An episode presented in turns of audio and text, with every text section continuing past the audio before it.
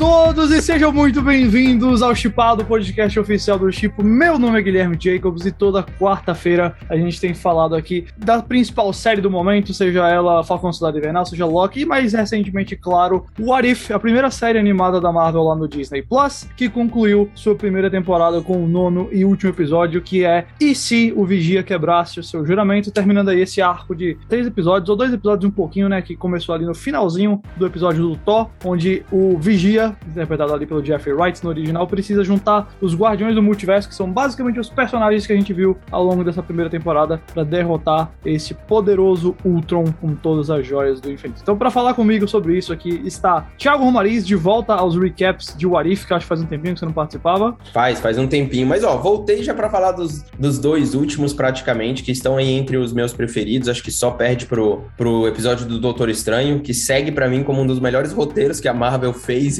recentemente. E não à toa dá pra gente cravar aí que o Doutor Estranho é realmente o novo líder, pelo menos o centro de tudo que a gente vai ver na Marvel, pelo menos pelos próximos dois anos, porque o cara praticamente é o vigia agora, né? O vigia do, do universo da Marvel, enquanto o Kevin Feige vai precisar ser o vigia fora do universo. Mas a gente fala sobre isso daqui a pouco. E também comigo está ele, que tá com muita raiva que nenhuma das duas, três variantes da Capitã Marvel que a gente conheceu participou dos Guardiões do Multiverso lá, Botelho. Fala, meus queridos, tudo bom? É por causa de roteiro, né, gente? Se aparece ela lá, não precisa nem ter o último episódio. Por isso, assim, foi uma questão de manter, entendeu? Ter uma, algum, pelo menos alguma emoção. Tá certo, então. Bom, vamos falar desse final, desse final de What If, vamos falar então de, de tudo, assim, dessa primeira temporada e o que, é que a gente achou como um todo aí, o que, é que a gente espera para já confirmar da segunda temporada, que segundo os roteiristas, segundo a roteirista Ace Bradley, já tá escrita completamente a segunda temporada. E também sobre a cena pós-créditos, hein? Finalmente teve uma. Pode soltar a vinheta que começa o chipado agora.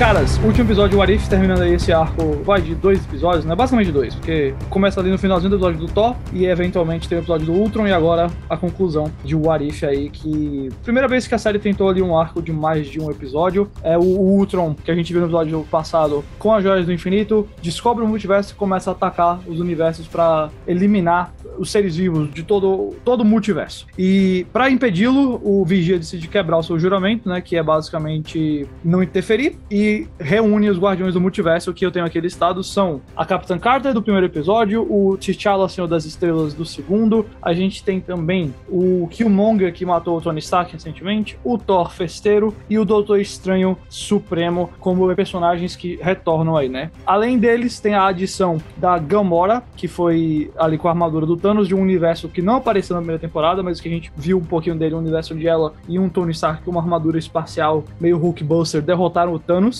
e no finalzinho do episódio entra também a Viúva Negra, que sobreviveu à Era de Ultron lá no, no episódio passado. Esses formam ali os Guardiões do Multiverso para derrotar o Ultron. No episódio que tem bastante ação, né? Tem bastante aquela vibe Vingadores mesmo, onde a ação povoada de momentos de personagens, onde a gente entende um pouquinho do relacionamento de um outro, por exemplo, o, o Estranho e a Peggy falando sobre o que eles perderam por conta do amor, o Killmonger percebendo como esse T'Challa é diferente do T'Challa do mundo dele, e coisas assim, claro, muito ação, combinação de poderes, a, a Peg e a Viúva, cada uma com um escudo batendo no Ultron, bem legal também. E, obviamente, terminando aí com a vitória deles, cada um voltando pro seu universo. Primeiro, queria perguntar pra vocês o que é que vocês acharam deste episódio final, que para mim foi bem divertido. Não acho que foi, assim, o melhor episódio, nem nada genial, mas eu achei sim um episódio divertido. Achei que teve essa, esse clima bem Vingadores, com a ação misturada com piadas, misturada com momentos de personagens que a gente gosta bastante. Só foi bem é. previsível é. e algumas escolhas que eu não entendi direitinho. mas e Não, vocês? cara, eu acho que assim, esses dois últimos episódios foram uma animação bem clássica, matinal, infanto-juvenil, cheio de ação e coisas engraçadinhas e superpoderes, assim, sabe? Eu tenho a sensação, talvez seja a minha bolha da internet, assim, que o pessoal vem falando mal de What If no, no- em alguma medida. Eu realmente não sei o que, que as pessoas esperavam, assim, de What If. Eu esperava uma coisa que eu acho que o What If não entregou. Uma versão um pouco mais pirada dos personagens. Uma liberdade artística que não veio. Eu fiz essa alusão até numa coluna que eu fiz no Yahoo, que assim, é como se a Marvel fosse o McDonald's, o What If é aqueles sanduíches especiais que eles soltam uma vez por ano, que tem basicamente o mesmo gosto, mas aí tem uma coisinha diferente que você jura que é um novo hambúrguer, sabe? Mas não é. Tipo, é só um produto novo dentro de uma cadeia. É, Isso foi uma coisa que eu não gostei, que me decepcionou. Ainda que o episódio do Doutor Estranho, mesmo sendo só uma nova versão do Doutor Estranho, eu achei muito legal. Eu achei que ali deram uma liberdade pra sair um pouquinho da caixa e trazer uma coisa diferente. Esses dois últimos episódios foram exatamente o que eu esperava, cara. Tipo, faltava um antagonista na série, faltava um grande vilão, faltava uma ameaça. E aí, a partir do penúltimo episódio, eu falei, putz, era isso que faltava. Era, era esse perigo que faltava, era essa ameaça que faltava, esse cara megalomaníaco, esse, esse Freeza, esse Majin Buu que a gente, que ninguém consegue matar, sabe?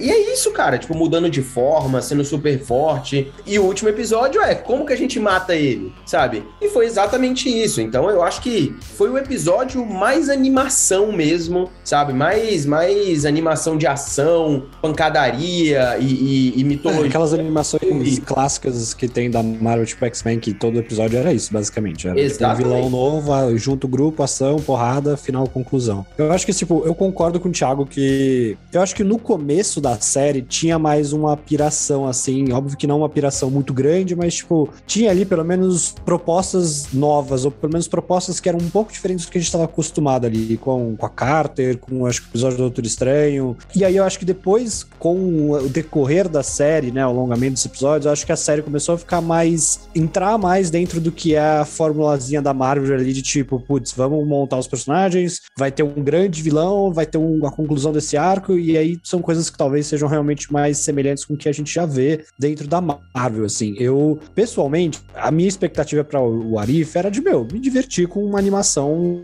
sei lá, não entendo também que, tipo, pra que, que você vai colocar tanta expectativa numa série, assim, pra, como, sabe, não sei como se decepcionar, assim, tipo, se você achar muito ruim ó, o Arif, é, é porque você, não sei, colocou uma expectativa que acho que era diferente do que a proposta da série é, sabe? Então, eu acho que a série entrega ali, tipo, meu, acho que realmente o problema dela é mais is a questão episódica, que acho que nove episódios, né, e aí um por semana realmente desgasta um pouco, mas eu acho que ela entrega a proposta dela de, tipo, meu, vamos... E assim, é a primeira temporada, acho que é a Marvel testando ainda pra ver como ia ser a recepção, como que isso seria trabalhado. Então, eu acho que, tipo, cara, no final, acho que o sal- o saldo é positivo, sabe? Eu, pessoalmente, não gostei tanto do final. Pra mim, eu preferia que cada episódio meio que fosse uma... Tipo Star Wars Vision, assim. Cada, cada episódio fosse uma coisa... O- Um arco completo, assim. o Thiago mencionou que precisava no- de um... Acho que o Thiago mencionou na coluna dele, né? Que o Visions é que o What If podia ser. Que é realmente quebrando não só o cânone, mas as regras mesmo, assim, né? De tipo, v- vamos pirar aqui. Que eu acho que a Marvel nunca vai fazer isso, porque a Marvel sempre é muito regradinha nela mesma. É, porque eles colocaram como canônico, né? Esse é o lance, pode ser canônico, mas, velho, o multiverso permite que você cague pro cânone. Exato. Entendeu? Tipo, essa palavra cânone também é um saco, um pé no saco isso, né? Do, tipo, é um protecionismo de Bom. fã que é um pé no saco. Mas é Bom. o que os executivos fazem. É, Você tem que ser esperto o suficiente pra você conseguir fugir do cânone, né? Do tipo, fugir dessa ideia de que, tipo, isso aqui vai me prender pro resto Existe da um vida. limite. Exato. E, poxa, o multiverso é isso. É, Exatamente. agora, tem uma coisa que eu acho que aconteceu com o Arif, que foi. Eles, eu acho que se prenderam muito às histórias do. Já que já existiram, né? da É, primeira ou, ou fase. dos quadrinhos, ou do. Que teve lá o Furious Big Week, o Marvel Zombies dos quadrinhos, e teve também, claro, várias dos filmes. E eu acho que os momentos que, ele, que a série mais brilha são quando ela inventa os momentos próprios, como por exemplo o T'Challa Senhor das Estrelas, que pra mim é o meu favorito, ou do Doutor Estranho que o Thiago mencionou, porque eles só tomam os filmes como ponto inicial. Depois cresce É, a pra outra coisa consequência é outra, diferente. E eu acho que esses são os momentos que o Arif mais brilhou. É, esse último episódio e esse essa primeira temporada como um todo, eu vou dizer que eu acho que às vezes eu sentia que o roteiro tava na, na primeira passagem ou na segunda passagem do roteiro ali, não teve o roteiro não tava mega fechado, ou ele era muito óbvio, por exemplo, do Doutor Estranho. Ótimo episódio emocionalmente falando. Eu acho que ele ainda assim trabalha com as regras um pouquinho vida ali pra, pra contar. Ou agora esse do, do Ultron e do. Ah, o do Killmonger, por exemplo, eu achei pior pra mim de todos. Ele é, foi um episódio que não tem uma diversidade assim pro personagem, não tem uma exploração muito, muito mais interessante da motivação dele, um embate filosófico nem nada. E esses agora, por exemplo, tem várias coisinhas nesse episódio que eu acho meio. Pô, por que, que o, o, Vigia, o Vigia depois fala que ele sabia que o Killmonger ia trair, mas por que, que ele recrutou o Killmonger? Se ele sabia que o Killmonger ia trair, eu não, não entendo, sabe? Não, aí eu acho. Mas eu acho que isso aí é a regra natural, o paradoxo do cara que é onisciente, né? Do tipo, ele recruta sabendo o que vai acontecer, mas tá sob o risco de, de algo não acontecer. Tipo, porque ele, teoricamente, ele não tinha como saber que o Ultron ia dar super errado, né? Do tipo, que ia acontecer é, aquele tipo mas, Ultron. Por exemplo, mas assim, é, esse, esse é o paradoxo do cara que já sabe tudo que vai acontecer ou não, sabe? Eu acho isso super natural, né? É, mas, mas, tem umas. Eu, eu, acho que o tratamento do é, o, é o que eu mais tenho a criticar nesses últimos episódios, porque episódio passado mesmo, parece que ele é um, um besta mesmo assim, que ele tá ali falando, o Ultron tá dizendo, peraí, quem tá falando isso? Ele não percebe que é com ele o tempo todo. E aí, nesse episódio agora, pra mim foi meio estranho, tipo, ele falando, não, não posso, não posso, não posso interferir, até no final do episódio, depois que tudo tinha sido resolvido, eles estão ali naquele bar metafísico lá, ele fala, ah, não posso interferir, não posso interferir, e aí pá joga a Natasha lá no, no outro universo, que é o do Furious Big Week, onde os Vingadores sobraram, foi o Capitão América e a Capitão Marvel, ainda assim foi um momento legal. Só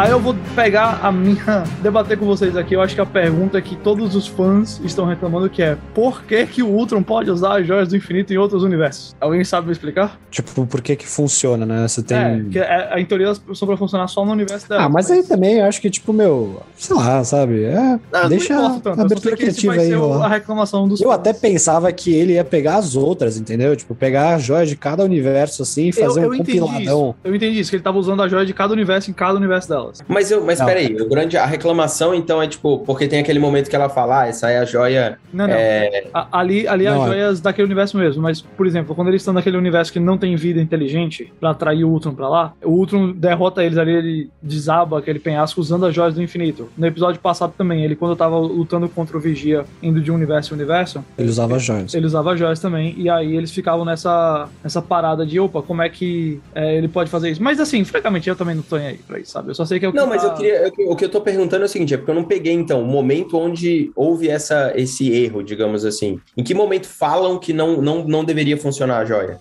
Loki, por exemplo. Tipo, Loki você tá falando, você tá falando na TVA. É. É, na série. Sim, é na TVA, não é em outro universo. Do... É que eu, eu, acho que o entendimento é que existia ali o entendimento que as joias só funcionam, cada universo tem sua, cada universo tem sua joia, ela só funciona é, Nos disso, quadrinhos não... é isso. Nos quadrinhos tá, é mas, isso. Não, mas eu não vi em nenhum momento no MCU eles falarem do tipo assim, as joias, posso ter perdido isso, mas o único momento que eu vi que as joias não funcionam é dentro da TVA, mas a TVA não existe naquela, ela existe num lugar separado da realidade. Teve algum momento onde falou assim, ó, a joia do universo A não funciona é, no universo Aí B? eu não tô lembrado, não. Eu não vi, eu não, eu não vi. O que acontece Mas mesmo é que tivesse, TVA, tipo... as coisas não funcionam. É diferente. Acho que uma coisa é diferente da outra. Mas mesmo que tivesse, tipo, meu, sei lá, um detalhe meio...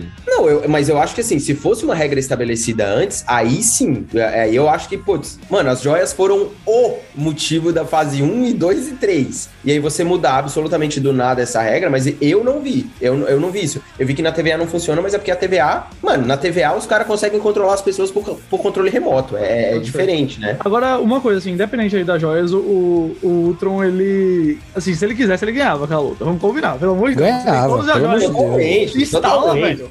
Instala, que... pelo amor de Deus. que, que, que dificuldade é essa? Você não... é, que, é aquela coisa, né? Tipo, meu, você põe um vilão muito. Muito forte, apelão. Não sabe fazer, é. E aí, o que, que você vai fazer com Então, mas, mas é tipo, é isso que eu digo do roteiro, sabe? Falta esse, essa segunda passagem de perguntar, mas espera aí, por que, que, ele não faz isso? Ou, por exemplo, a gente realmente tá convencido que uma inteligência artificial analógica dos anos 70 é capaz de dominar uma criada pela joia da mente, sabe? Tem, tem essas paradas do Arif que, ao mesmo tempo. Mas, velho, é exatamente igual a Dragon Ball e esse tanque que, tipo, é, você vai criando um bicho enorme. Se você parar pra pensar, cara, quando, por exemplo, vou fazer uma alusão ao, ao Dragon Ball. Mano, o Freeza muda, sei lá, quatro vezes de forma. Toda forma dele, ele é o maior assassino do universo, é. sabe? E aí, na primeira forma dele, ele já é um assassino absurdo. Quando ele aparece, você fala, mano, ninguém vai matar esse cara. Aí ele se transforma uma vez, você fala, nossa, impossível. E aí ele vai, vai igual o Majin Buu.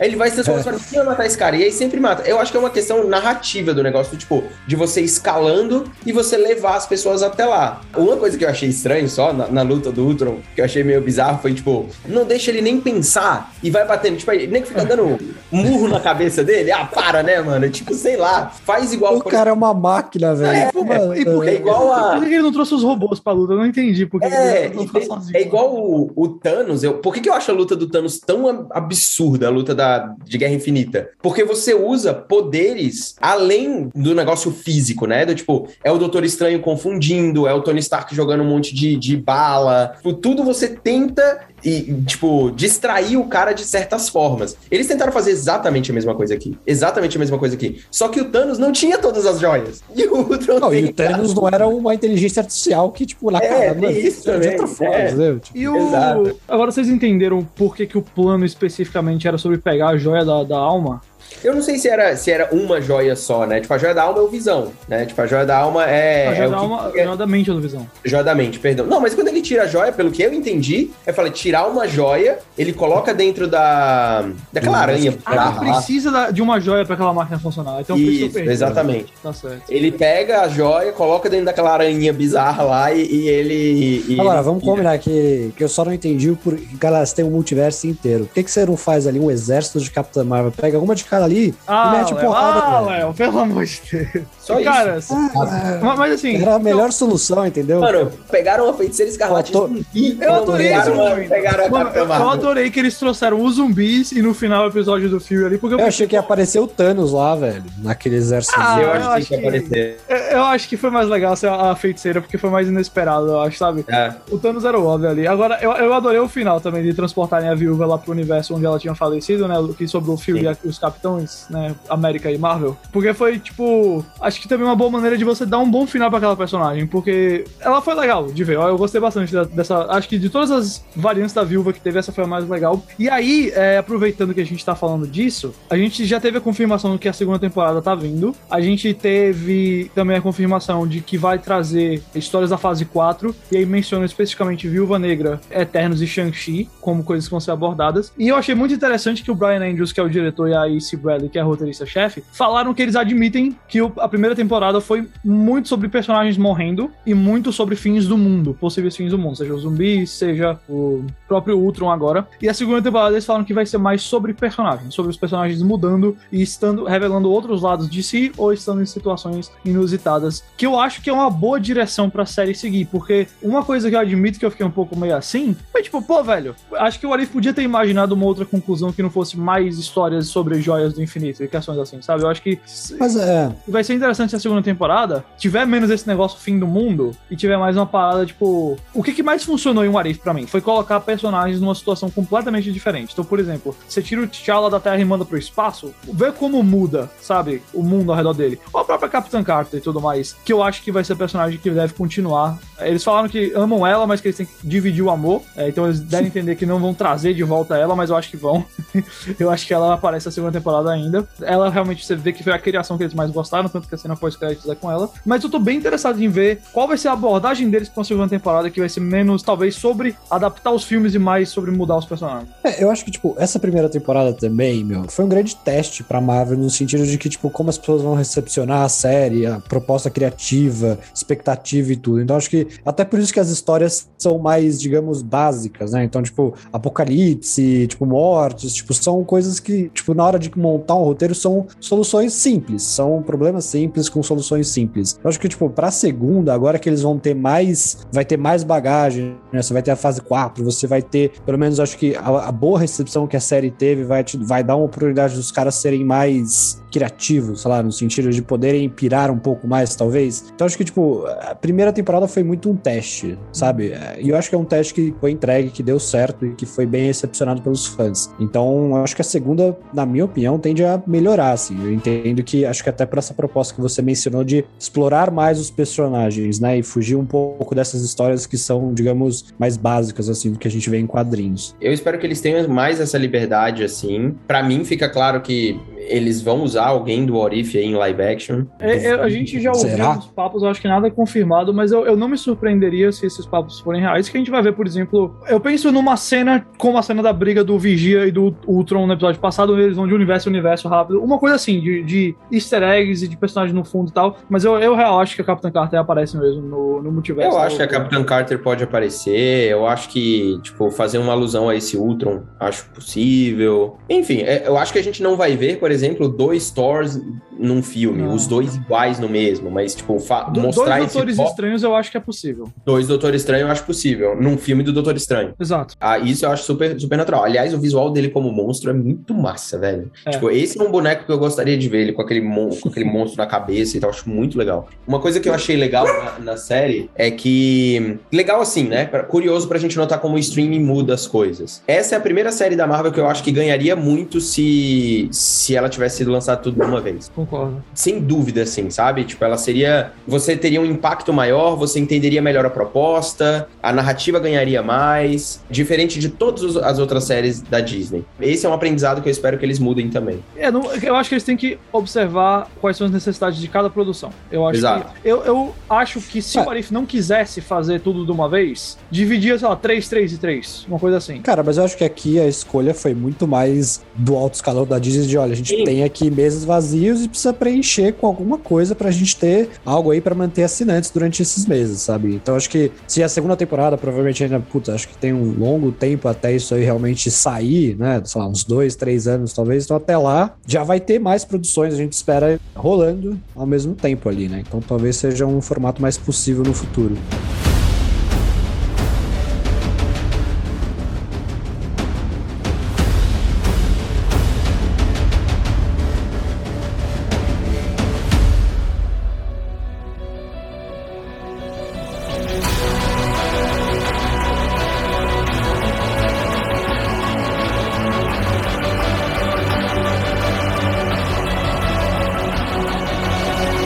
Esse foi o final de What If. Acho que foi uma temporada ao todo positiva, apesar de probleminhas aqui e ali. Acho que também foi um final positivo também. Eu sei que eu cutuquei muito o roteiro dele ali, mas é isso. Acho que o problema da série é amadurecer esses roteiros, seja no nível emocional, seja no nível de lógica ou de regras e, e enfim, ou de simplesmente jogar as regras de uma vez por todas pra fora da, da janela. Ter essa coragem, acho que seria muito bom pra série. E a gente sabe que a segunda temporada vai vir, a gente sabe que vai ter mais variações aí. Aí eu queria deixar uma última pergunta pra vocês pra gente encerrar. Se você me dissesse assim, vocês têm alguma ideia de um what if que vocês gostariam de ver? Alguma coisa na cabeça de vocês? Cara, faria com certeza um What If com o Demolidor da Netflix. Meteria o Demolidor da Netflix junto do universo ali da, da Marvel e piraria um pouco já com ele, sabe? Eu traria algum personagem que não existe aqui, tipo, que a gente sabe que é da Marvel, um Hulk que a gente viu antes e aí muda uma história só dele. Tipo, precisa ter algo que não tem um filme sobre, eu acho, sabe? Não é pra seguir a história do Capitão América, a história do T'Challa, a história do Senhor das Estrelas. Não. Outra coisa, cara, fala do fala do Hulk, fala do Demolidor, fala da, sei lá, mano, de qualquer coisa que a gente não sabe ainda, sabe? Eu espero que eles acabem fazendo isso, mas eu gostaria que eles explorassem alguém mais urbano, tipo o Demolidor. E se esse Demolidor entrasse nos Vingadores, por exemplo? Eu gostaria que algo assim fosse feito. Ah, eu acho a ideia boa, assim, de pegar tipo um Arif e se, e se as séries da Netflix tivessem dado certo e eles tivessem entrado ali nos Vingadores. Acho que seria uma boa pedida. Mas eu acho que eu, pessoalmente, gostaria de ver tipo um Arif, assim, que pegasse um personagem mais, sei lá, por exemplo, Peter Parker, assim, e se ele nunca tivesse sido picado por uma aranha, ou se, por exemplo, o, o tio Ben nunca tivesse morrido, como seria a vida dele, sabe? Uma coisa um pouco menos heróica e mais sobre o personagem em si. Tipo, eu ficaria curioso pra ver como eles trabalhariam isso, assim. Léo, você bateu muito perto da tecla que eu tenho minha ideia, que é e se a MJ fosse picada pela aranha? Que aí você traz a Zendaya pra fazer uma, uma Mulher-Aranha aí no, no What If, que eu acho que ia ser bem legal. Sei que é basicamente a ideia da, da Spider-Gwen, mas Aranha Fantasma, né, que traduzem. Mas é isso, é, tem a Zendaya, tem a oportunidade de Sim. trazer ela, que eu acho que é divertido.